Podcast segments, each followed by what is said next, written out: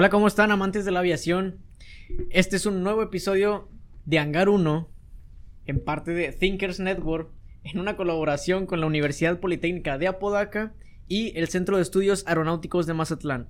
Y como siempre, de hecho, hoy, en el episodio de hoy, me toca presentar a mí y me va a tocar hablar un poco más a mí. Pero tengo el honor de presentarles a mi camarada y hermano, y no es el camarada ruso, no, es mi camarada hermano, Brian Mora, a mi izquierda. Muchas gracias. Este, ¿Cómo estás, Jorge? Bien, ¿y tú? ¿Cómo te está cayendo? Bien este, seco, ¿no? este nuevo Bien, ¿y tú? formato distinto. Ah, fue algo muy interesante. Sí me quedé cuando me dijiste, no, tú vas a presentar el siguiente episodio. Dije, madres. Oye, pues es que es tu avión favorito, güey. O sea, al final de cuentas es lo menos que se puede Ah, hacer. yo estoy fascinado bastante con este, con este avión. Y, oh, no, les va, les va a encantar. y también quiero presentarles una persona muy importante que nos acompaña el día de hoy, que no siempre ha estado, porque no quiere. No, pero, pero el día de hoy nos acompaña Víctor Betancourt. ¿Cómo estás, Víctor? Gracias, gracias nuevamente por la invitación.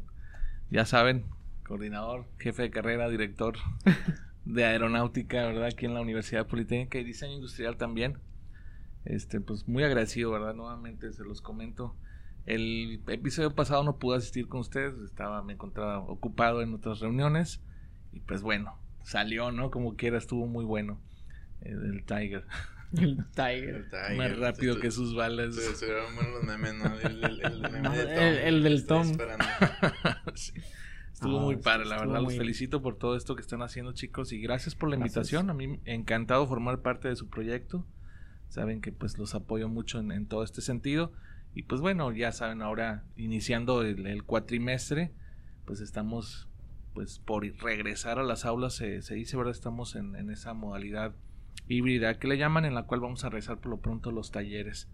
Este, no sé cómo se sientan ustedes ahora en clase, ya que empezaron. Pues ya, ya un poquito Ay. medio alterado. se se Ay. atoró ahí. Pero. Un saludo a todos sus maestros. Un saludo. ¿Cómo están? Hola. Ahora no marquen al teléfono mientras estamos en, en la sala porque luego suceden problemas. Pero muy agradecidos contigo, Víctor, por la visita de hoy. Y cuéntanos un poquito acerca de la Politécnica de Apodaca. Pues mira, la Universidad Politécnica, como ustedes saben, son este, pues es una universidad eh, de un organismo descentralizado de gobierno, tanto estatal como federal. Nosotros recibimos eh, pues presupuesto de, ambas partes, a mitades. Y pues obviamente la formación de nuestros jóvenes o, o muchachos, ustedes, es este generarlos con la preparación técnica que requiere una industria, ¿verdad? Se van a preguntar por qué están tan lejos estas universidades, pues es por la obvia razón de que están ubicadas en zonas industriales en estados importantes de aquí de, No era porque éramos VIP. Mm, también. sí, este, digamos que se hacen estudios de pertinencia en los cuales eh, hay un análisis del tipo de industria que se encuentra alrededor del- de la zona que nos otorgaron para construir la universidad y pues obviamente ya una vez con el análisis de esas industrias pues se, se ofertan las carreras ad hoc a esa industria, ¿verdad? Entonces nosotros estamos bien cercano a lo que es el aeropuerto internacional de, de Monterrey, que es el General Mariano Escobedo, y por esta zona también hay, hay mucha industria. Una de las fuertes ya se fue, pues era MD Helicopters, sí, este, pero siguen habiendo otras cuantas por acá, ¿verdad? Pero pues también tenemos convenios como donde se encuentran estudiando también además ustedes, que es el, el CEAM, el Centro Sí. de Estudios Aeronáuticos de Mazatlán, con la sede aquí en Monterrey, están en el, en el aeropuerto del norte, en el hangar 55. Saludo Peso. a Carlos. Saludo a Carlos. Saludo. A Carlos, que es el director de Ahora la sí me escuela. peiné, Carlos. Ahora sí me peiné. ¿verdad? Y pues obviamente eh, parte de ese convenio es que a ustedes les, les hagan cuotas con precios preferenciales, ¿verdad? Para que ustedes puedan estudiar y salgan más preparados aún de cómo van a salir con su ingeniería en aeronáutica, pero allá con licencias pues de motores, este, en operaciones como la que acabas de terminar tú, Brian. Este, tú estás con Avionics. Avionics, o sea, el Max, saludos al Max, allá que él con, como piloto va a salir el Max. Este, en fin, hay, hay muchas, hay muchas eh, ventajas en ese convenio y pues hay más convenios. También tenemos un convenio con Safran, Safran de Querétaro. Nosotros vamos a empezar a realizar, pues obviamente eh, investigaciones de nuevos materiales, eh, estructuras y todo eso con ellos. Vamos a ir más adelante, vamos lento, ahora ah, todavía no nos han avisado por cuestiones de pandemia, se ha detenido un poquito los proyectos, pero es lo que traemos en conjunto y pues van a participar alumnos también en estas investigaciones. Eh, estamos también, somos partícipes prácticamente de, de, las primeras escuelas que estuvimos en la fundación de la Agenda Aeronáutica y Espacial de México, en la cual pues obviamente se van a, a realizar ciertos cambios en nuestra currícula para ofertar mejores alumnos, ¿verdad? Mejor preparados para lo que es la, la rama aeronáutica y aeroespacial en México, que la aeroespacial es prácticamente nueva, ya existía, pero es, es, digamos que nueva como oferta educativa, ¿sí? O sea, ya existía la parte aeroespacial, la, la UNAM lo ha manejado, y pues bueno, y todos los que han construido los satélites Morelos y todos los Solidaridad que, que han estado aquí en México, ¿verdad? Sí. Simplemente como ya ha habido más participación en industria en México de la aeroespacial como Honeywell que se encuentra allá en, en Mexicali, pues ellos desarrollan las antenas para satélites y todo este rollo. Pues queremos incursionar también con, con estas empresas, ¿verdad? Entonces hay mucha derrama económica en este tipo de industria con la cual nosotros vamos a preparar alumnado para que trabajen en esta industria, ¿verdad? Y es parte de, ¿verdad? El, crecer, obviamente nos, nos, dan presupuesto para eh, equipar los talleres, estamos próximos a que nos instalen ya nuestros NCS y pues obviamente vamos a ofertar cursos tanto para alumnos como para industria y preparar este pues obviamente eh, todo lo que es personal calificado para que trabajen en máquinas NCS eh, PLCs este podemos hacer estudios de materiales caracterización de materiales en fin muchas cosas vamos a hacer con todo el equipo que hemos solicitado para nosotros poder ser partícipes dentro de esta agenda verdad y pues bueno vienen más cosas muy interesantes pero pues básicamente así a grosso modo esto es lo, lo, que puedo compartir con ustedes y pues invitar a más este, personas que quieran estudiar o ser ingenieros aeronáuticos o en diseño industrial o en sistemas computacionales o incluso ingenieros financieros a que se inscriban con nosotros aquí en la Universidad Politécnica. Es una universidad que eh, abre las puertas, no hemos cobrado una sola cuota desde que inició la pandemia, ustedes son testigos de eso. Sí. Entonces, pues bueno. Ay, eh, ah, sí, sí. Sí, solo se les pide lo de la plataforma inglés que ni siquiera es de la, de la universidad. O sea, usamos plataformas para mejorar, obviamente, la preparación académica de ustedes, ¿verdad? Y pues es la idea, o sea, que, que se agreguen. Muchos no saben dónde estamos, dónde... Sí, que más gente conozca. Exactamente, que nos conozcan. Nosotros estamos ubicados prácticamente a espaldas de la, del Hospital General 67 del IMSS, que es el de especialidad de eh, neurocirugía, ¿verdad? Creo que es el, el de aquí. Eh, realmente Me parece, no, bueno. No tengo idea, pero Sí, es en la carretera Miguel Alemán. Sí. Continúas la carretera Miguel Alemán, no te vas hacia el aeropuerto, sino la continúas como si fueras hacia Marín y te retornas por el puente y en la primer calle hacia la derecha, eso se llama Avenida Politécnica y como sigue la calle te va a dejar en la universidad. Así es. Es donde estamos Un ubicados. kilómetro ¿verdad? muy largo. si vas caminando. Y, y, pues realmente, Víctor, eh, se agradece. se- eh, es más que obvio que la universidad, como lo comentabas, pues respalda a sus alumnos tanto en, en lo económico como lo ha hecho en la pandemia, tanto como en los proyectos, porque al final de cuentas estamos muy agradecidos con la universidad por, por auspiciarnos y por darnos ese apoyo con este proyecto. Y pues vamos a, a, a llevarlo al siguiente nivel, ¿no? O sea, al, Claro. final de cuentas el proyecto y la universidad y el, el Centro de Estudios Aeronáuticos de Mazatlán, pues todos tenemos como que, que ir hacia arriba, ¿no? ¿No? Despegar. No, exacto, despegar. Y Muy pues bien. bueno, eh, Pues adelante con el nuevo episodio. estaba checando, antes de empezar con el, con el nuevo episodio, eh, pues el, archivo que mandaste. Oh, excelente, del, ¿te acuerdas? Del, del Boom Supersonic. Hace dos episodios, pues estábamos hablando del, vuelo supersónico comercial. Y días antes, hace, hace unos días, pues sacaron unas notas en las cuales eh, la empresa Boom Supersonic, la cual ya había presentado su aeronave, el, el XB-1, que es una aeronave de pasajeros supersónica, este quiere eh, llegar a cualquier parte del mundo con un costo de al menos 100 dólares en cuatro horas. En cuatro horas, a cualquier parte del mundo, imagínate. Esto, esto es, está como que muy a la expectativa todo lo que, lo que Claro. están manejando esta empresa, pero suena muy interesante realmente que vuelva otra vez ese el vuelo supersónico de comercial. pasajeros. Sí. Sí, sí, hablábamos en el primer episodio del TU 144. Sí. Ujú. Y pues todavía nos falta hablar del Concorde, ¿verdad? Que había muchas cosas del Concorde en ese episodio, pero no estábamos hablando específicamente del Concorde. Y justo antier, ¿verdad? Te mandé la información. Sí. Mira lo que me encontré. Y era información de vuelos supersónicos comerciales nuevamente, ¿verdad? Y entonces, pues es esta empresa quien los va a realizar. Pues vamos a ver qué, qué pasa. ¿verdad? Ahorita están todas las redes eh, sociales de los periódicos importantes. Lo vi en CNN, lo La vi Nación. en La Nación y en muchas que hablan también de cuestiones aeronáuticas o, o de mercadotecnia también, ¿verdad? Sí, eh, la aeronave, como dato, pues es un poco menor en tamaño a las, a las anteriores. Pero si, si recuerdan en el episodio del TU-144, pues estábamos hablando de las características del diseño. Sí. eh, porque es lo que se necesita para volar. O, o para una aeronave de ciertas características. Entonces, si ven ustedes ahí fotos del, del XB1, pues es muy parecido a las aeronaves que ya mencionamos en el capítulo 1. Nada más que es, o salvo que esta aeronave pues tiene una capacidad de entre 65 y 88 pasajeros. Pasajeros. Con todo y su crew. Es correcto. Y pues bueno, ¿qué nos, qué nos traes preparado el día de hoy, Jorge? A ver, Jorginho. ¿Alguna vez escucharon del Warthog? El Warhol, claro. Sí, Sí, no hablo del de Halo que trae una torreta arriba ni nada de eso. Sí, es, es que en, en el videojuego de Halo pues es- hay un vehículo que, es- que se llama Warthog. Warhol.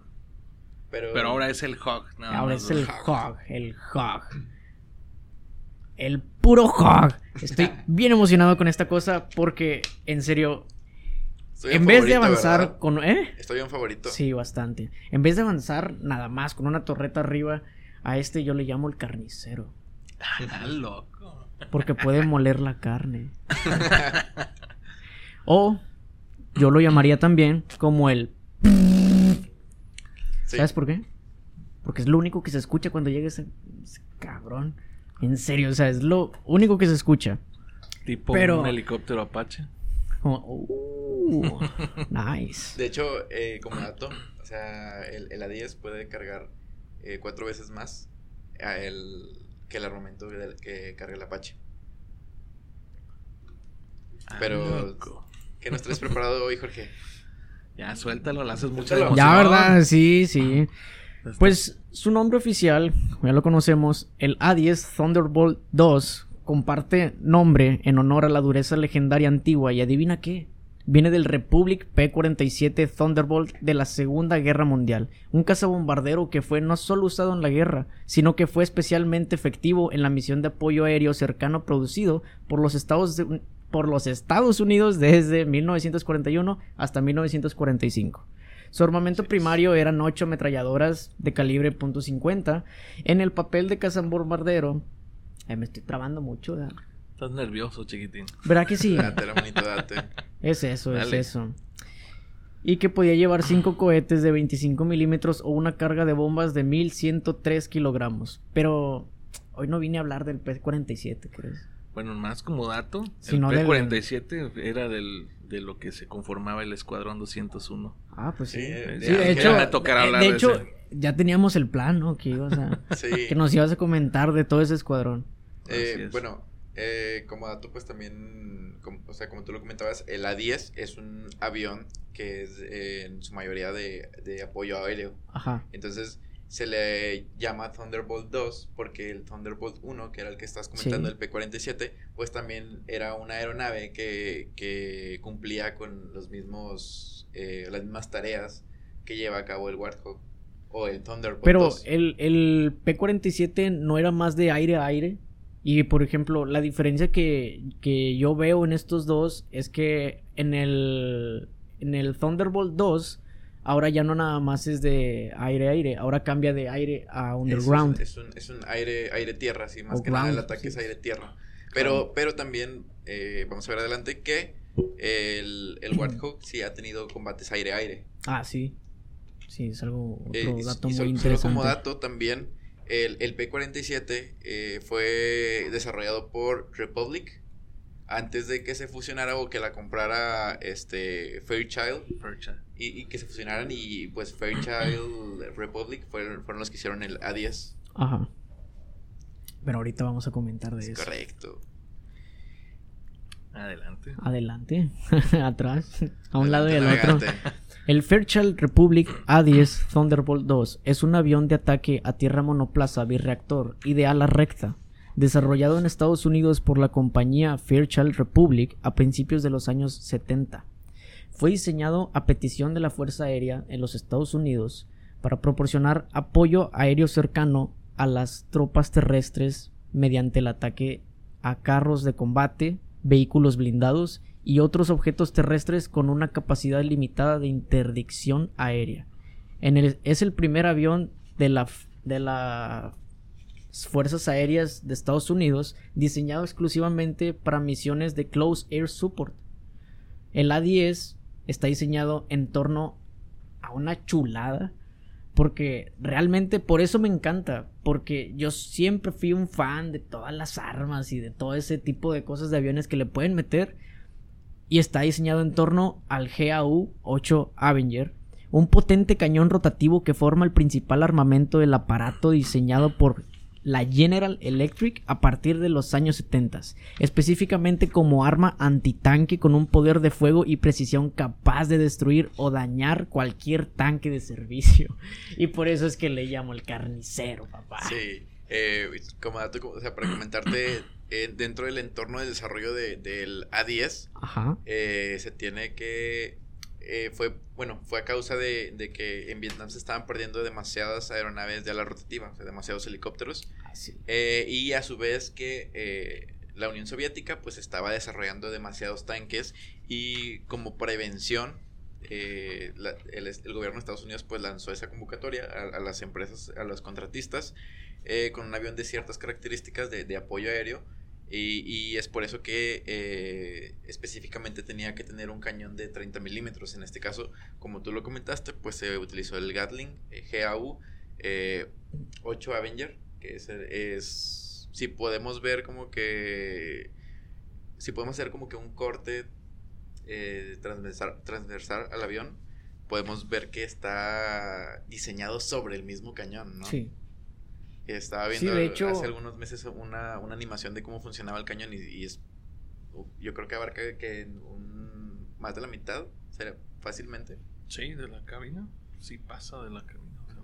Y para entrar en contexto del Gatling, la persona que desarrolló e- este sistema, bueno, no el sistema, el sistema ya fue el, el- el uso que le dieron a esta, por así decirlo, cañón o torreta Gatling, fue este Richard Jordan Gatling, que fue, el sistema Gatling fue la primera arma de repetición en tener éxito.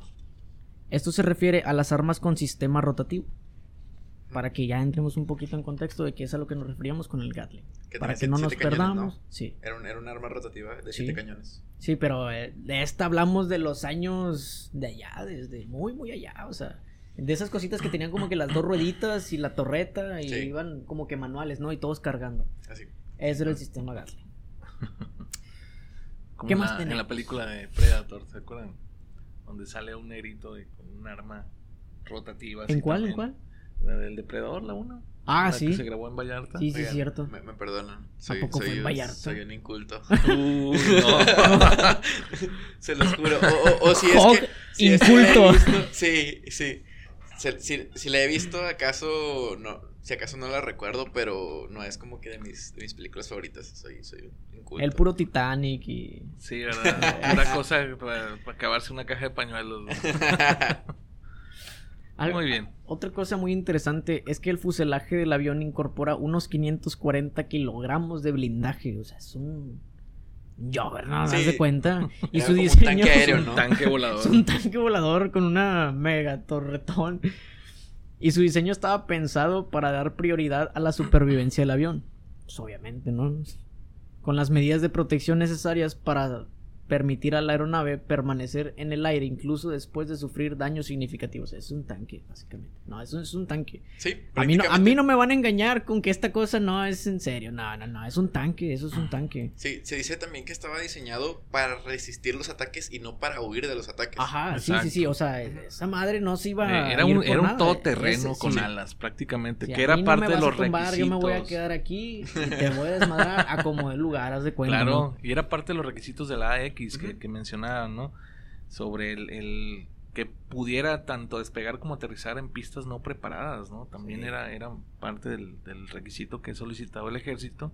Y pues obviamente estos aviones fueron ocupados en muchas misiones, aparte de lo que fue Vietnam, pues también la, la Super Golfo del Desierto, ¿verdad? que ahí fue donde se lucieron, Sí. aparte de los F-15. Entre esos dos se llevaron, creo que Se llevaron, sí, sí, pues eran aviones muy, muy rápidos de ataque y pues aguantaban pelotazos también, ¿verdad? Sí, a- a- ahorita que comentaban eso de lo de eh, los ataques, hay uno muy sonado de, de una eh, piloto estadounidense que se llama eh, Kim Campbell.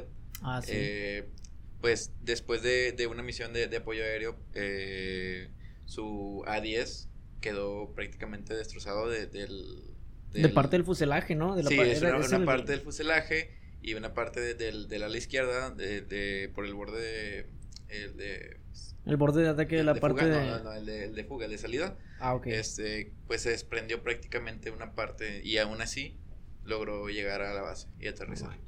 Qué Y sí, sí, podemos ver ahí las fotos, hay fotos también de cómo quedó el, el Warthog, pues se ve prácticamente cómo se desprende una parte del ala y cómo está tan dañada la parte del fuselaje y aún así el, el avión no sufrió un daño que estructural vaya que le hubiera que hubiera impedido. comprometido en, en vuelo, ¿verdad? Sí, y, y logró Wow. llegar a la base. Qué loco. Ah, Ya veré las fotos. Me quiero volver a ver la Sí, las, foto. las vamos a publicar ahí el- Ahí van a estar en arriba nuestras redes sociales después de... El Facebook. Ahí arriba no. no.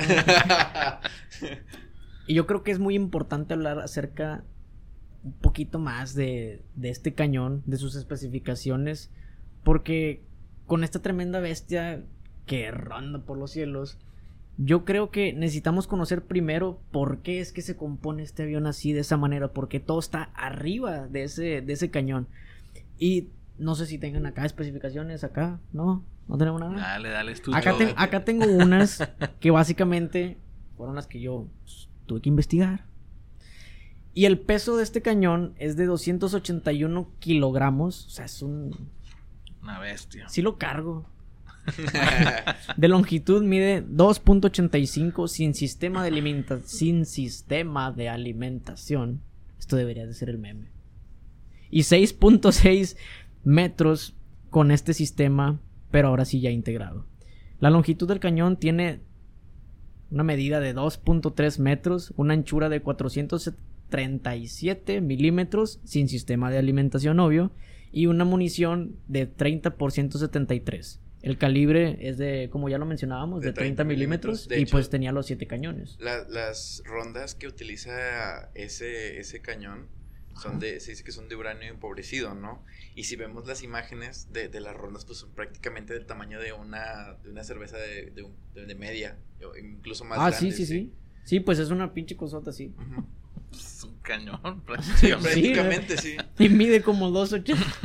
no, Sí, sí. o sea, es una chulada. Otra de las cosas también que, que, o de los datos interesantes que se dice es que cuando, cuando su desarrollo empezó sobre, sobre ese cañón, el, el Gatling, eh, el poder del retroceso de ese cañón es tal, es tanto que se tuvo que desfasar un poquito el cañón para compensar el retroceso. El retroceso. Ah, sí. Sí, sí, incluso no, no está recto en, en comparación al, al morro.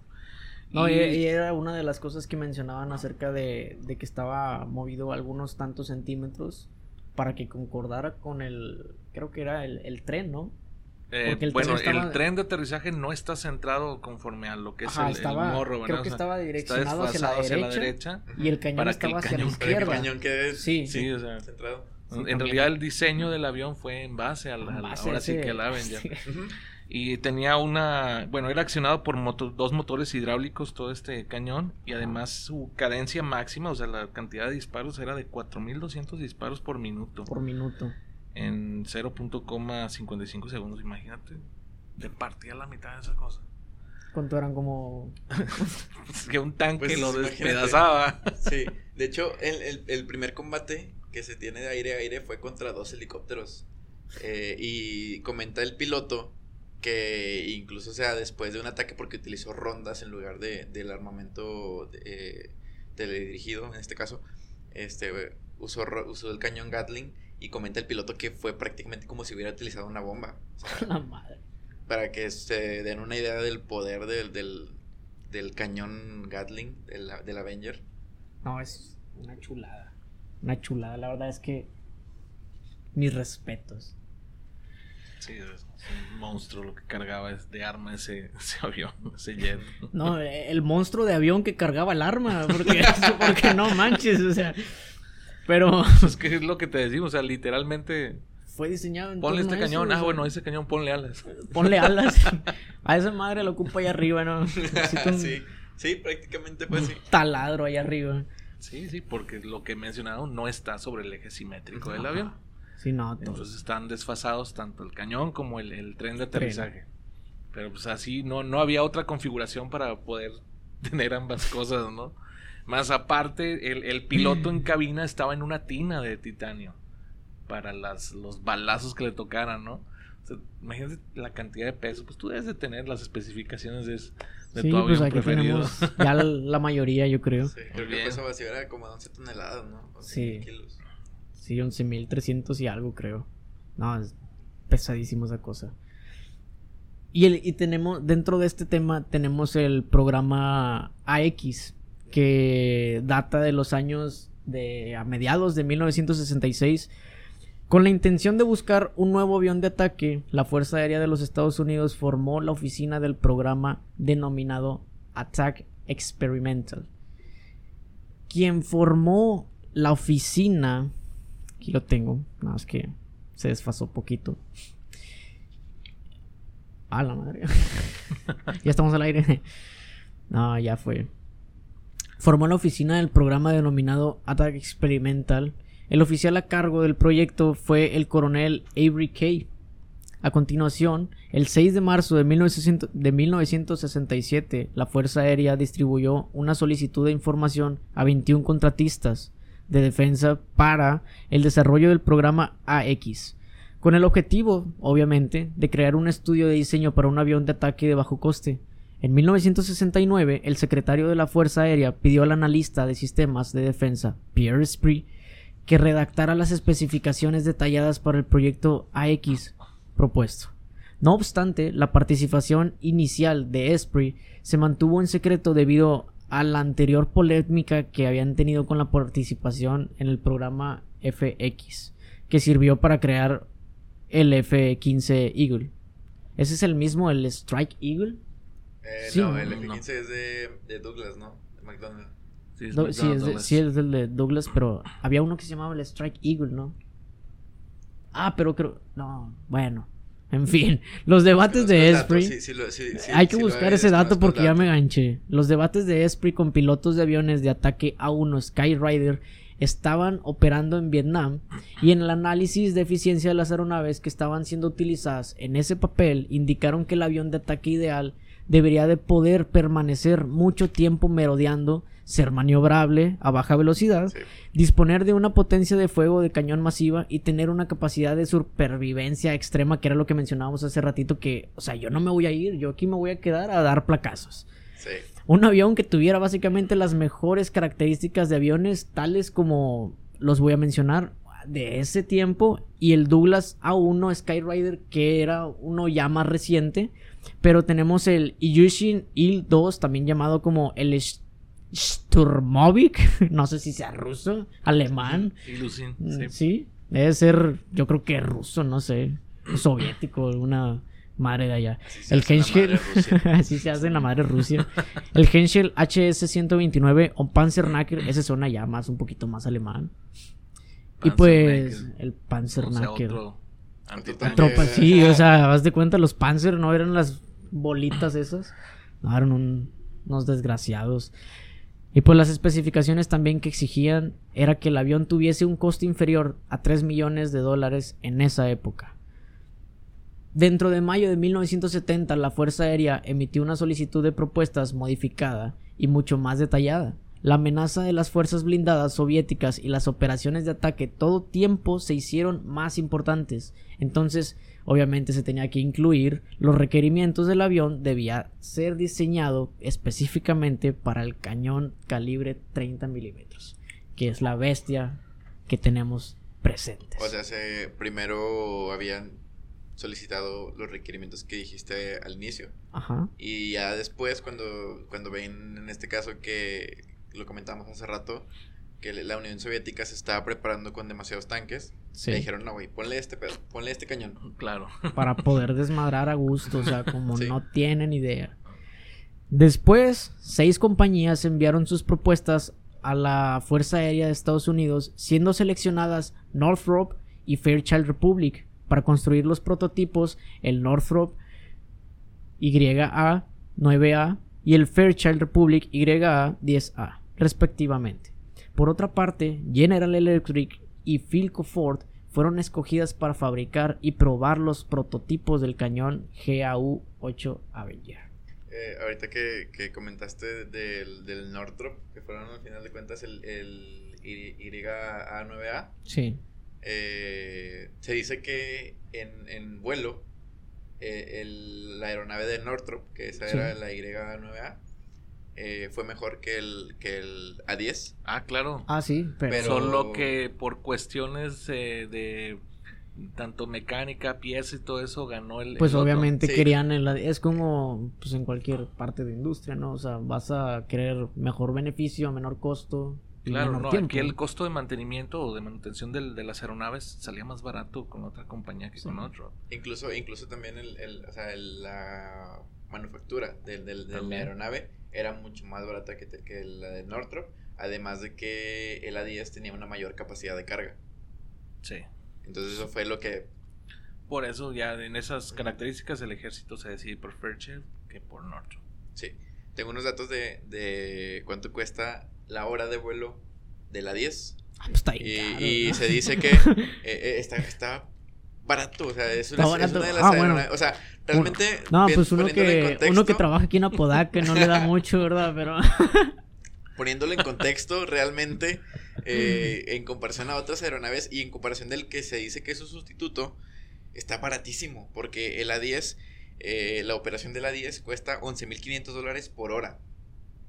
Pero- Baratísimo. baratísimo, No, no, no, güey. o sea, Vamos de una vez todos. Politécnica realmente- y el SEAM, vámonos todos a pagar horas de vuelo de 11 mil dólares. Pero realmente comparado con el que se dice que es su sucesor, que es el F-35 Lightning, que es que ya son los los de los casas de, de Sí, quinta los- generación en, con- en conjunto con el F-22 por parte de Estados Unidos. El Raptor. La hora de, de operación del F-35 Lightning 2 cuesta 58 mil dólares. O sea, No, en pues sí está comparación. barato. Está barato. Está barato, o sea, sí está baratísimo. el, el A10 realmente. Vamos de una vez por un Blackbird, ¿no? Lo compramos, lo pagamos, lo volamos. No, estás mal, compadre. ¿no? Realmente compara, compara 58 mil dólares frente a, a los 11 mil Sí. 500 de, del- de la 10, o sea. Está baratísimo. Yo creo que es, que es en parte lo que comentabas ahorita que de que se quiere extender la operación eh, con el contrato de Boeing. Sí. Sí, sí, sí. Es extender la operación precisamente para pues ahorrarse costos, digo. Ustedes saben que las guerras son para generar tanto tecnología como incrementar este es el, el capital de un país, ¿no? En este caso, pues Estados Unidos le, le encanta hacer show por encanta. todo, ¿verdad? meterse en donde no le invitan. Eh, yo también quiero entrarle a los trancazos. Sí, entonces pues bueno, Necesitas un poco de democracia. es por eso que Capitalismo, ¿no? Sí, sí, es por eso que el, el- prácticamente el, ¿cómo se llama? Eh, pues le entran a todas estas guerras para ellos desarrollar. De hecho, la Segunda Guerra Mundial fue un, un gran desarrollo tanto tecnológico como, eh, como ejército y como país también, ¿verdad? Sí, prácticamente- muchos proyectos también. Si nos Sí. ponemos a analizar Productos, en cuestiones de la aeronáutica, la Segunda Guerra Mundial, de pasar de motores eh, Radiales, Radiales. hélice. a, a incluso al turbo al, al turbo Turborreactor, sí, ¿verdad? turborreactor de los Messerschmitt De los o sea, todo, los todo lo que trajo a pesar de que pues Sí, este, fueron sucesos muy... muy trágicos realmente para la humanidad viéndolo desde un punto de vista del desarrollo aeronáutico pues fue fue, Fue un boom. boom, Sí. Ah, nice. Oye, pero el Salamander, que traía solo un reactor, este es muy parecido al- al- a lo que es el Warhawk. Chequen más o menos si pueden encontrar una imagen eh, donde está la, la cola partida en dos, que son los timones. Para que ahí se situara la, turbina que estaba sobre el, el, fuselaje del avión, ¿verdad? El Messerschmitt en comparación pues traía las dos turbinas bajo las alas, pero este de, lo que es el, el, Salamander, que también era alemán, era una sola turbina montada sobre lo que es el, fuselaje del avión, con la cola en dos para poder tener el flujo de, aire, ¿verdad? Pero está, está muy, muy parecido al, diseño del, del A10 entonces, igual chequenlo para que vean la, comparativa. Pero ¿desde cuánto están hablando? Desde los 40, mitad de los 40. Por eso lo mencioné en, su momento en el episodio 1. Cuando los aliados encuentran todos los hangares con lo que tenían los, los alemanes, dijeron, creo que lo detuvimos muy a tiempo. Y no solo fueron hangares de aviones, o sea, fueron también vehículos terrestres y fueron submarinos nucleares lo que encontraron también en, en otros hangares para, en las costas, ¿verdad? Pero los submarinos que dijeron, la verdad, nos hubieran ganado si hubieran querido. Sí, lo que pasa es que fueron los aliados quienes nos fueron acorralando por eso dan este golpe y ganan, ¿verdad? aparte que su líder huyó, que es Hitler, ¿verdad? Sí. Huyó y pues de ahí ya se cae la confianza que tienen y por eso ganaron. En realidad fue porque este pelado se, se fugó. Sigue vivo, sigue vivo. Es de los reptilianos.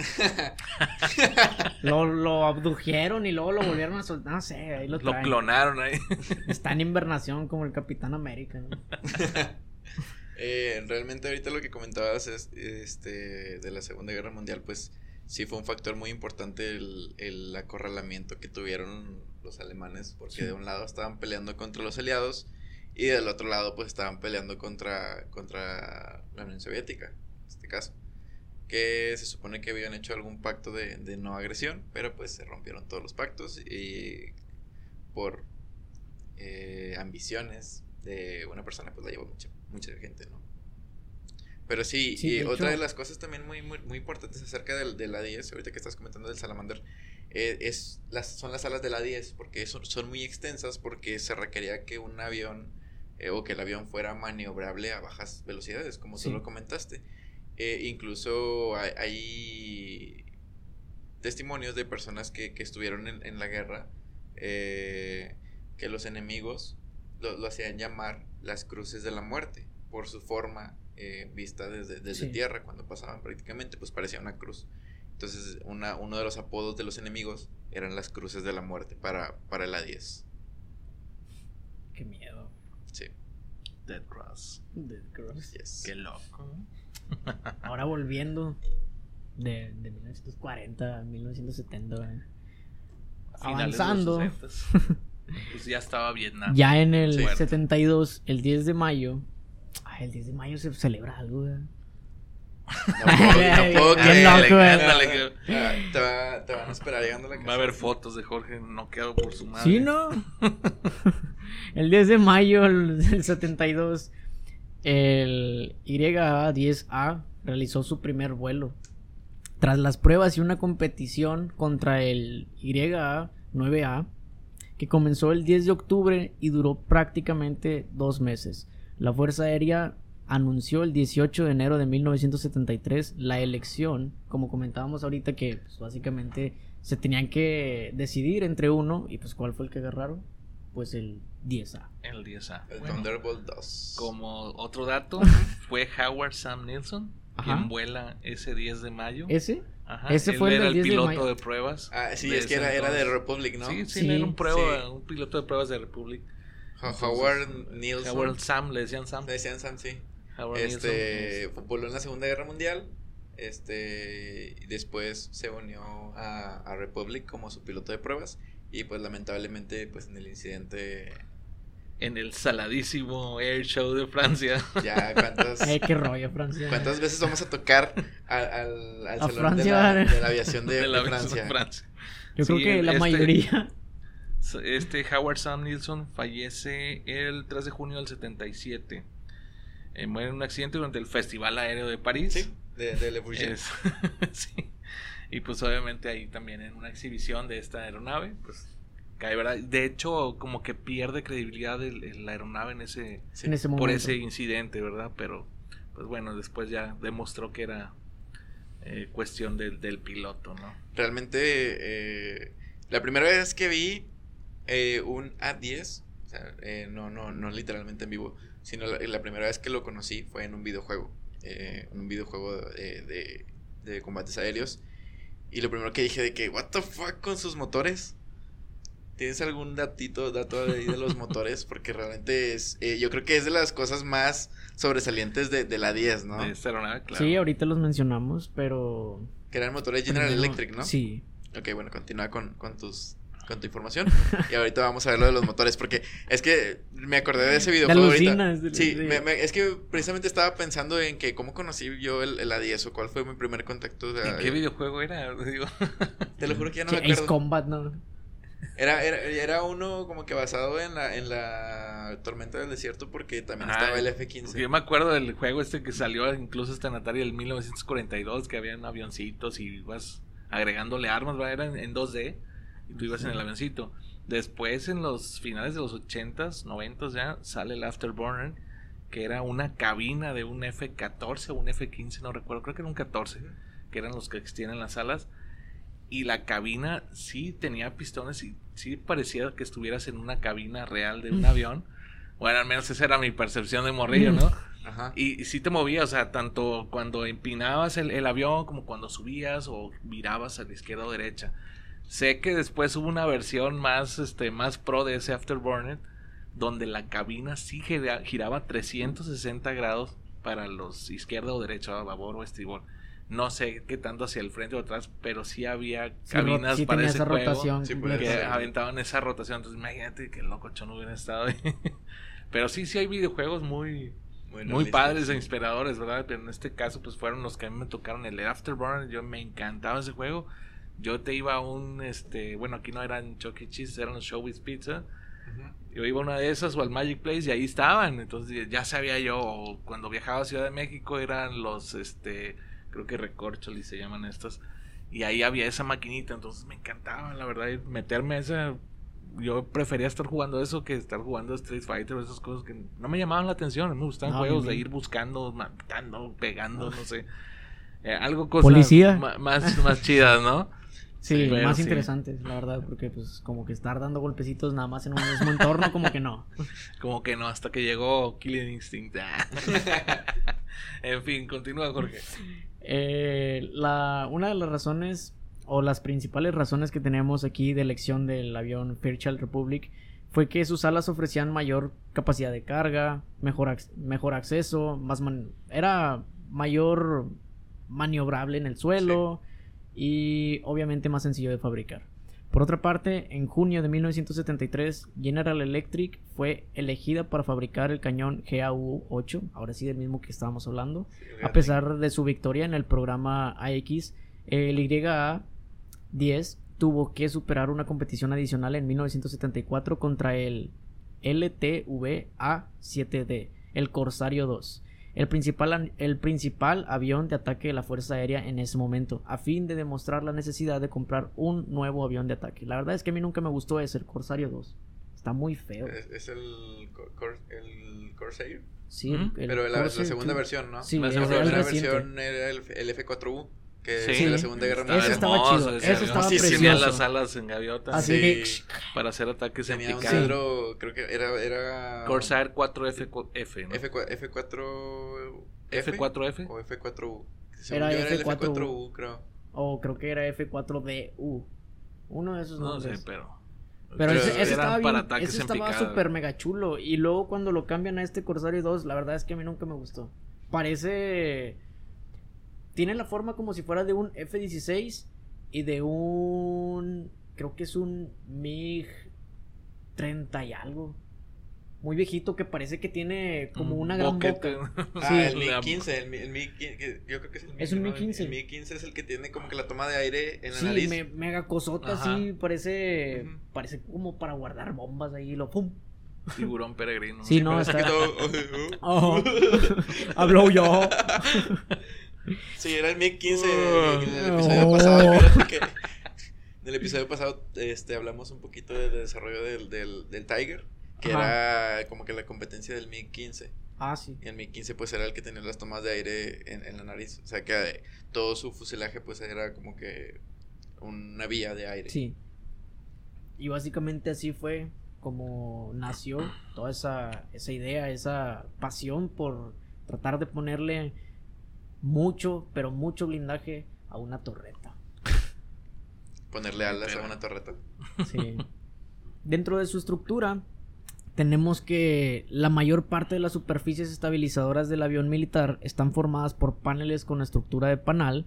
La razón es porque proporciona resistencia con un compromiso peso mínimo. Además de esta forma son menos propensas a deformarse en cualquier dirección, incluso si parte del panal ha sido dañado. Yo creo que esa parte la tomaron acerca de los panales ya de las abejas y eso, porque creo que había un dato científico que decía que, entre sí, que si son hexagonales las estructuras son más resistentes y son mania- ma- maleables. Maleables. Son maleables y está mucho más, Sí. Más chido. Qué chido, ¿no?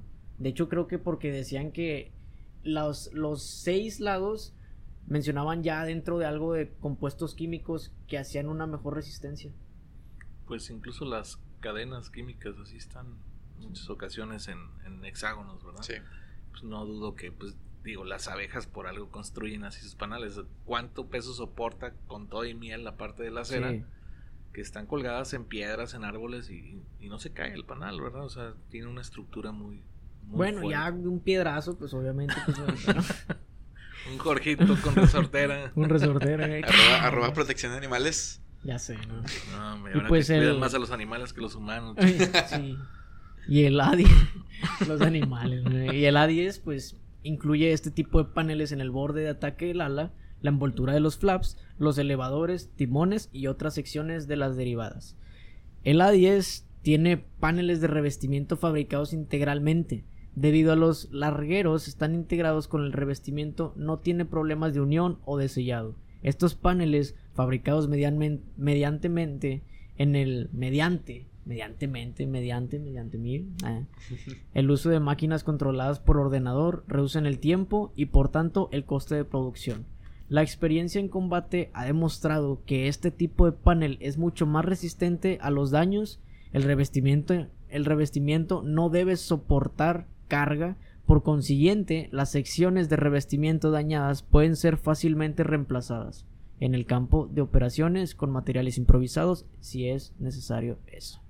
Los alerones se encuentran en la parte más alejada de las alas para obtener un mayor movimiento de alabeo como en la mayoría de los aviones, pero en este caso con características distintivas y la primera pues básicamente fue que los alerones son más grandes de lo convencional, casi el 50% de la cuerda de ala proporcionado proporcionando más que nada pues un mejor control incluso hasta velocidades bajas que era una de sus características en el inicio. O sea, estás, o sea, estás diciendo que, que el alerón era prácticamente el 50% de su cuerda. Sí. Sí, o sea, es una cosa impresionante. Y es por eso que, que era muy maniobrable. Él, como tú le decías, este, Tanto que a baja estaba- velocidad como Sí, alta, ¿no? Era, sí. Tenían mejor control. Sí, era precioso. Sigue siendo precioso y siempre va a ser precioso. Debido a la proximidad entre el tren de aterrizaje frontal y el cañón en el A10, el tren de aterrizaje está desplazado hacia la parte derecha del avión, que era como mencionamos en el inicio, y el cañón, pues hacia el lado izquierdo. Durante el rodaje por la pista, el tren de aterrizaje frontal desplazado provoca que el, al aparato tenga un radio de giro desigual. Girar hacia la derecha en el suelo le lleva menos distancia que girar a la izquierda. Es como decía el Doc Hudson, ¿no? Gira a la izquierda y irás a la derecha, ¿no? Haz de cuenta. Debido a la distancia que existe entre la rueda interior y la rueda de dirección, que es también el menor. Dentro de, de este gran avión fueron diferentes variantes de las que pudimos encontrar y cada una fue para diferente tipo de, de uso o de situación, no lo sé cómo mencionarlo. ¿Tú qué dices? Sí, sí, digamos Sí, que pues, estaban diferentes- designados con distintas este, operaciones según lo que ocupaba el ejército, ¿no? Sí. Sí, el primero fue el YA-10A, que fueron prototipos para este programa, el AX, que fueron dos fabricados. Luego tenemos el A10A, que a esta vez sí fue la versión de producción monoplaza de ataque a tierra y apoyo aéreo cercano, después de construir seis ejemplares de, reprodu- de, de reproducción oilo entre los avioncitos solitos. Pensando, compadre. No, amor, ¿dónde estás? Pro- de... Sí, Oh, eso, sí, sí, sí. Preproducción se fabricaron en serie 707 de estos aviones. Y luego está el OA-10A, designación de los aviones A-10A, usados como plataforma aerotransportada de control aéreo avanzado sin cambios físicos, solo cambia el tipo de misión que realizan. En dados casos creo que también se, se cambiaba el, el, tipo de pintura, ¿no? Sí, sí, cambiaba los tonos que utilizaban. Digo, había uno para operaciones nocturnas o en mal tiempo y eran más oscuros, ¿no? Sí. Y este, había unos camuflaje también. Sí, también aquí tenemos el, el mismo que, que, era para el A10A Night Adverse Weather, prototipo de versión biplaza, que este fue el que mencionábamos, que es diseñado para funcionar de noche y con condiciones meteorológicas adversas, ya en dados casos muy extremos. ¿Se llama Adverse Weather? Sí. Sí, de weather de, Ah, de clima weather, de, weather, sí, de weather. climas Ah, adversos básicamente. Fue cancelado y no entró en producción. No entiendo por qué, la verdad es que se veía muy chulo y la verdad es que hubiera sido también muy necesario a veces en ciertas ocasiones. El único ejemplar fue creado de conversión de un A10A existente. Luego tenemos el YA10B, fue una propuesta de versión de entrenamiento biplaza del A10 que fue cancelada, ninguna unidad se construyó. No pasó del Lo- prototipo. no. Ni siquiera el prototipo se construyó. o sea, No, lo cancelaron directo. Ya. no Bah. entiendo por qué, también estaba muy bonito. Y luego es, tenemos el- lo mismo, es lo mismo que, que pasó con el, con el F11, que era Sí, monoplaza, sí, que, ese- tenía, que tenía la configuración en tándem, ándale, que ni siquiera se construyeron. fue ese Era un entrenador, sí, sí, sí. Y por último tenemos el A10C, que fue una designación a los aviones de A10A actualizados bajo el programa gradual Precision Engagement. Engagement, engagement. Asking Dodges con Dodge. Sí. Dentro de este avión tenemos que. Y ahorita voy a ocupar que me corrijan si es que me equivoco. Tenemos un rendimiento del avión con una velocidad nunca excedida de 833 kilómetros por hora a 1500 metros con 18 bombas de MK82. Velocidad máxima operativa de 706 kilómetros por hora a nivel de mar y descargado. Velocidad de crucero de 560 kilómetros por hora. Velocidad de entrada en pérdida de 220 kilómetros por hora. Esa era la mínima, Sí. mínima velocidad para, de vuelo. Y tenemos un radio de acción que es en misión de CAS, que era como lo mencionábamos hace, hace ratito, el, el Close Air Support. Son 460 kilómetros con un 88 horas de merodeo mono- monomotor a 1500 metros y 10 minutos de combate en misión contra blindados que son de 467 kilómetros con incursión y huida a nivel del mar y 30 minutos de combate. Tiene un alcance en ferry de 4150 kilómetros con viento en contra de 90 kilómetros por hora y 20 minutos pues, de reserva. Tiene un techo de servicio de 45.000 pies, un régimen de ascenso de 30.5 metros por segundo, creo. Ese dato realmente creo que sí estaba completamente bien. Creo que eran 30.5 o creo que eran 30.47. Carga alar de 482 kilómetros. No. De 482 kilogramos, Kilogramos. por metro al cuadrado. Y dentro del armamento, que ahora sí viene lo chido. Tenemos un, los cañones que era el cañón Gatling, el GAU 8 Avenger de 30 milímetros con 1174 proyectiles. El cañón GAU en un A10 pues tiene puntos de anclaje de 8 pilones subalares y otros 3 abajo del fuselaje con una capacidad de 7260 kilogramos para cargar una combinación de bombas. Bombas que obviamente fueron de propósito general de la serie Mark 80, la Mark 81, 82, 83 y en el caso de la 84 también. Bombas incendiarias de la MK77, bombas de racimo de BLU-1, BLU-27 y la B Rockeye 2, MK20, BL-755 y CBU 58, 52, 71, 87, 89, 97. bombas guiadas por láser de la serie Payway, que era lo que mencionábamos antes de, antes de entrar a esta reunión. que ahorita les comentaremos acerca de qué es el Pepway. Y, y las bombas inteligentes JDAM convencionales y WC, de racimo. A10C. Tenemos cohetes que son cuatro contenedores de LAU-61 o LAU-68, cada uno con 19 o 7 cohetes Hydra, respectivamente 70. Cuatro contenedores LAU-5003, cada uno con 19 de CRV-7 de 70 milímetros. 6 contenedores LAU-10, cada uno con 4 cohetes Suni de 127 milímetros. O sea, básicamente esa cosa es un es un cohete, un tanque, una torreta, o sea, lo tiene todo, es porque lo porque me encanta. De misiles, de misiles también están muy bonitos.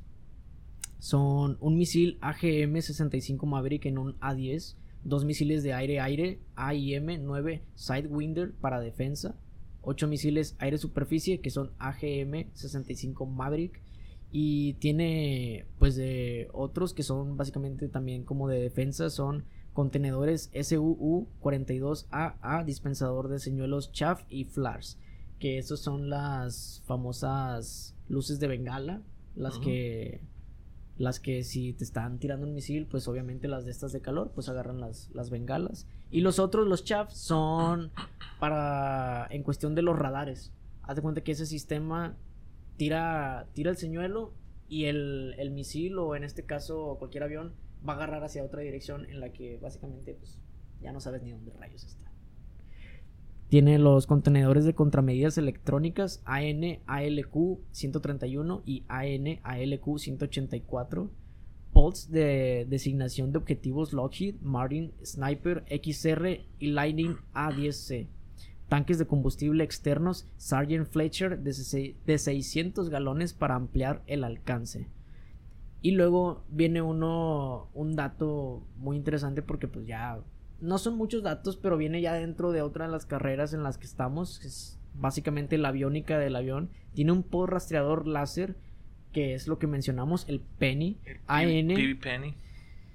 Y AN AE, AAS-35V, montado en el lado derecho debajo de la carlinga básicamente todo el fuselaje al lado abajo donde está la torreta viene en el otro lado viene en el otro extremo sí. del lado derecho del piloto abajito está el parece un escalón para subir sí a, parece al un avión, escalón y no también parece como si fuera una tomita de las de combustible no pareciera también, También parece. pero sí este sí es el PV Penny eh, y además de ser para láser también era GPS verdad ubicaba objetivos para sí que era los misiles el básicamente usado para bombas guiadas no exacto el HUD para vuelo técnico mejorado y apoyo tierra-aire. Básicamente esto es ya un contexto ya más adelante de lo que viene siendo todo este Warthog A10 y tenemos unas pequeñas especificaciones acerca de este avión que ahorita también las vamos a complementar con más información. Tenemos que la tripulación era para un piloto, obviamente en el caso del, del monoplaza, en el otro que El- cancelaron, no sé, no sé, ese, ese era para, do- para dos tripulantes. Y la longitud es de 16.26 metros, tiene una envergadura de 17.53 metros, una altura de 4.47 metros, una superficie alar de 47 metros cuadrados, un perfil alar NACA de 6.600 de 6.716 en raíz y un NACA de 6.713 en punta. Al peso al vacío mencionábamos que eran 11 toneladas. Acá tenemos 11.321 kilogramos, que era lo que, lo que decíamos.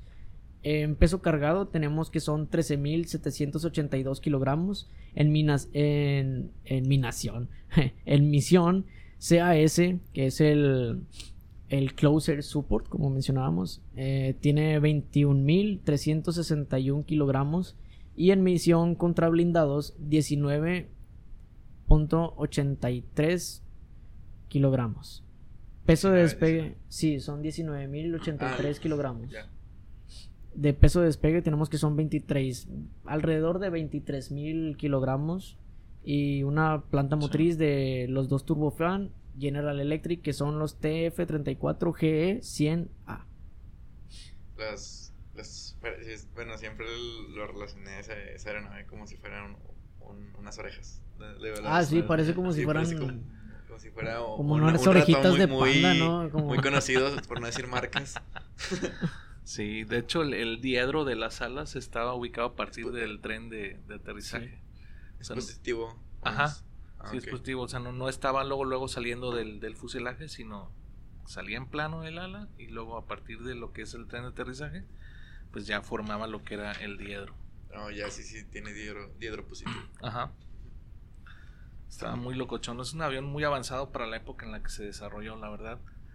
Este, y pues obviamente los costos es lo que le interesó prácticamente al, al ejército. Actualmente la, la, US Air Force este, es el último y el único usuario de la, de la 10.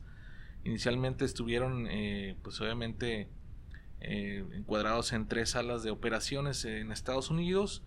Tenían sus bases en Inglaterra y también en, en, en Corea, ¿verdad?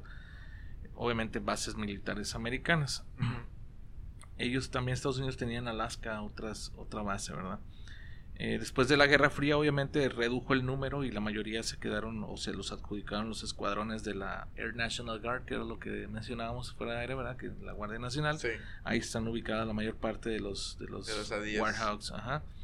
Y en el Air Force Reserve también tienen ellos eh, parte de estos A10 en Estados Unidos solo tiene David Mountain eh, y otros dos en, Moody. Esto es en David Mountain está en Arizona y también una, una más en Corea, en Osan. También los otros cuatro escuadrones con los ANG de Idaho, eh, Indiana, Maryland y Michigan. Y con el Air Force Reserve Command. Ahí es donde están ubicadas ahorita los, estas aeronaves. ¿sí? Ya no, no están en operación de, de combate aún, o sea, están funcionales en cualquier este desate de guerra, pues obviamente los van a sacar, ¿verdad? Y más por la Guardia Nacional. Creo yo que son los primeros que van a actuar. ¿Saben quién? Digo, para los amantes del, fútbol americano, hay una, hay una estrella de, un jugador del fútbol americano que voló en un escuadrón de, de A10. Eh, es Chad Hinnings esta es, o este jugador, pues, antes de, incorporarse a los Cowboys de Dallas, eh, estuvo en el escuadrón de combate táctico número 92. Se fue desplegado dos veces en Irak y voló 45 misiones en un, en un Warthog. Wow. Antes de, incorporarse al, equipo de, los Cowboys. Qué suerte. Qué suerte que dicho la de. No, pues allá sí son bien patriotas. De más. De más. Son muy patriotas. Y de, hecho, en, en la, la, última FAMEX que hubo, la del 2019, creo que fue la. Sí, Vino un escuadrón, un escuadrón de, de A10 y estuvieron en, en exposición. Y no fuimos. ya sé. de hecho, andábamos en sí, Querétaro. Estábamos, está, sí. Y teníamos la intención de ir a la FAMEX. Eh, pero... Sí, sí, pues andábamos justo en la inauguración de la agenda, aeronáutica, que era, todavía solo éramos las universidades este, del, del los que pertenecemos, ¿verdad? La, la coordinación, bueno, ahora es Dirección General de Universidades Politécnicas y Tecnológicas y pues en coordinación por la UNAC, ¿verdad? Que es la Universidad de Aeronáutica en Querétaro. Sí. Ahorita ya están un chorro de universidades agregadas a este proyecto. Ajá, o sea, está la UNAM, está CETIS, universidad que está allá en, Mexicali, está la Universidad Autónoma de Baja California, está la de Chihuahua, la Autónoma de Nuevo León, este también una politécnica en, Yucatán que no tiene aeronáutica, pero le entraron por el lado de sistemas, ¿verdad? Para desarrollar sistemas embebidos para que es la aeronáutica. Sí. Y pues hay un chorro de universidades ya que se agregaron, ¿verdad? También la UTESO y un chorro. O sea, muchas, muchas universidades, por mencionarte algunas, ¿verdad? Incluso hasta el, el TEC Nacional, los TEC, aquí como le dicen al tequito, ¿verdad? quién sabe por qué le dicen así, pero bueno, es el TEC Nacional. En otras partes del país son muy fregones, no sé por qué aquí lo minimizan. Me imagino es una escuela muy buena. claro, el TEC de Monterrey. Ah, pues también el TEC de Monterrey, ahí está, obviamente, los borregos. Pero sí, digo, se han incorporado muchas universidades a este proyecto, a ver qué, en qué crecemos, ¿verdad? Pero México estamos trabajando en esa agenda aeronáutica y aeroespacial, ¿verdad? A ver qué, qué nos arrojan. pues estén pendientes. Pues muy padre la información del, del Warhawk, George. Con, dentro de dentro de todo, bien chido, ¿no? Hubo de todo. Hubo de tocho. Información, trabadas. pues la verdad me dio mucho gusto, brother. Ya sabes que... La verdad es que sí fue algo, algo muy nuevo, muy nuevo. La verdad es que nunca me había tocado presentar y, y darles básicamente un poco más de información a, a todos ustedes. La verdad es que gracias. Ahora sí que gracias porque a pesar de que pues sí nos trabamos un poco, compartimos la información bien y pues estuvimos otro otro buen ratito aquí dentro dentro de este gran podcast. Así es. Dedicado para ustedes. Realmente sí estoy muy feliz por ti. Eh, me alegra mucho. Y cuando, fue, fue lo, lo, primero que dije, o sea, fue cuando de que, o sea, cuando le, le dije de que, ¿quieres hablar de la 10? Ok, Avéntatelo tú. Sí, voy a ser mi sí, mayor esfuerzo. sí, sí, quiero, pero me da, me da medio. Lo que no saben son los 15 intentos de, de iniciar, ¿verdad? sí. Ah, no vieron los 30 toma, veces. Toma, ¿qué? Toma 50. Acción. no, eh, realmente estoy muy feliz por ti. Eh, sinceramente, yo soy una persona que, que no le gusta como que la monotonía. Entonces, las cosas nuevas, bienvenidas. ¿Sabes? Eh, esperemos seguirlo haciendo en un futuro.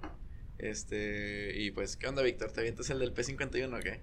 Eso Digo, que también, también, es que eso tiene que entrar. También realmente es, es, un avión favorito mío, este, pero, por ejemplo, pues, la próxima semana que vamos a hablar es del Spitfire, y ya, pues, okay. conforme vayamos, este... Yo pensé que estaban retomando así como que un avión antiguo, un avión moderno, y así, no sabía cuál bueno, configuración ¿ahorita? tenían. Sí, sí, porque, vaya, el primero hablamos de uno moderno, que fue el entre comillas teoría, moderno, sí. ¿verdad? Que es muy viejo ya el, sí. el, el, Realmente no hemos traído como que aviones este modernos. Todavía. Eh, pues bueno, el, el, A10 digamos que sí, es de los modernos, ser, ¿verdad? Pero se puede decir que es el, es el único que sigue en operación. Sí, de los de los de que hemos traído. Que Pero es que pues todo va de la mano, básicamente tenemos que entender un poquito acerca de las cosas de antes para poder llevar a cabo las de ahorita. Sí. Entonces, yo creo que empezamos un poquito chido. Sí, realmente ahorita nos estamos dedicando eh, mucho, mucho a la historia. A puros fetiches, ¿no? De nosotros. a la historia de, de, y el contexto del desarrollo de aeronaves, pero no solamente esto es, es, el, el, podcast, ¿no? Digo, vienen temas también eh, modernos dentro de, de, de, todo lo que es la operación aeronáutica, de todo lo que es la aviación, eh, y pues lo estamos preparando poco a poco para que sea el mejor contenido para, para ustedes, para nuestra audiencia. Claro. Y pues este bienvenido cualquier otro otro tema que del cual les gustaría que, que habláramos, pues estamos ahí en las redes sociales. Eh, búsquenos como Hangar1 en Facebook y en Instagram. Y pues suscríbanse si, si les gusta mucho el contenido, si, si quieren pertenecer a la comunidad, pues ahí estamos también al pendiente, ¿no? Claro. Así es. Siempre pendiente de ustedes, nuestros muchachos.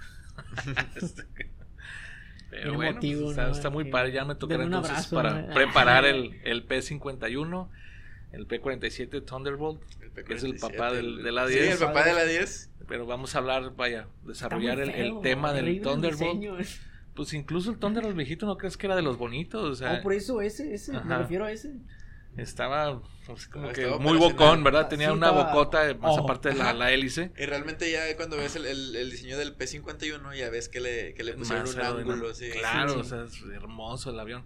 Incluso el Curtis P40 también estaba muy fuerón, que es ah, los primeros que traían la, la boca de, Ajá. de tiburón, ¿verdad? Que, que la, la, mencionaban ahí, estaba muy loco. Que fueron con los que entraron a la, a la, Segunda Guerra Mundial los estadounidenses, ¿no? Con los P40. Los P40, pero pues, se los echaron. Y, y ya después... No, no, sé si, si han visto la, la, la, película de Red Tails. Sí, que, era que un escuadrón traen, de, sí, Los pilotos de, de, de color. Es que, que realmente, este, así es como... Hay que traer un episodio de los pilotos de Toski. Está muy interesante realmente Está ese tema. Chido. Porque ellos los tenían primero pues con los P40. No les querían como que dar un, un, una importancia dentro del, de la armada o del... De, del... Pues era el hecho del racismo, sí. ¿verdad? Era, era raza de color pilotos extremadamente este, experimentados, pero pues el hecho de, de, su color era los hacían a un lado, o sea, en el mismo cuenta, ejército hacían esas cosas. Sí, pero, al final de cuentas bueno, pues se ganaban el respeto de, de, de todos sus compañeros, todos. ¿verdad? Sí, no, no. Igual a las peleas del Pearl Harbor con los los, este, los cero Zero. Ahí fue donde. Y, y es un avión extremadamente en, en funciones muy, muy bueno. El, el cero japonés, a pesar de ser de, de motor este radial, Es era muy ligero, súper ligero. ligero. Súper ligero. Kamikaze. Sí, sí, o sea, eran katanas esos aviones volando. Pero estaban bien cañones, digo ya. El, el honor, ¿verdad? Y en este caso Sí. de kamikaze, vámonos, la sala de Ah, Dios. Ya no puedo. Déjame me, déjame me estampo contigo, ¿no? Un tope. Un topecito. Un cocazo. Pero sí, digo, hay mucho material de donde preparar. Vamos iniciando, pero sí, déjenme preparar tanto el P47, el P51 y me gustaría más también del, del B17. El- oh, en sí. específico, digo, es un avión, una fortaleza aérea, pero hubo una historia muy padre esta película y como te lo mencioné, la del Memphis Belle, que fue una, este, pues un avión icónico dentro de ese escuadrón de bombardeo. Y que, que como dato dentro del, B- del- bueno, ya lo, ya lo hablaremos en su, en su debido capítulo, pero a partir del B-17 se desarrolla la primera aeronave comercial de Boeing. Y que es donde se empieza a incorporar el, el término de sobrecargo, donde se empiezan este, como que a incorporar a toda la industria. ¿El Dentro de- B-17 no era el B-17 Bomber? Eh, eh, sí, Sí, pero sí. en base a ese diseño, Boeing sí. toma el, el diseño y lo convierte en, en- en uno de los primeros aviones comerciales de pasajeros. Y, y- y, aparte le, le incluye como que el, el a los sobrecargos, a los sobrecargos, Sí, los auxiliares. empezaron allá los, los auxiliares de vuelo. Pues eh. Yo creo que esta vez ya fue todo. Sí. muchísimas gracias por acompañarnos. Por escucharnos.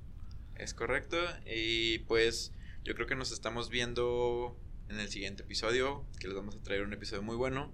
Y no vamos a dar spoilers. Bueno, creo que ya lo dimos spoilers. Ya lo que dijiste. ya Ya, dimos como el siete próximo- spoilers, pero...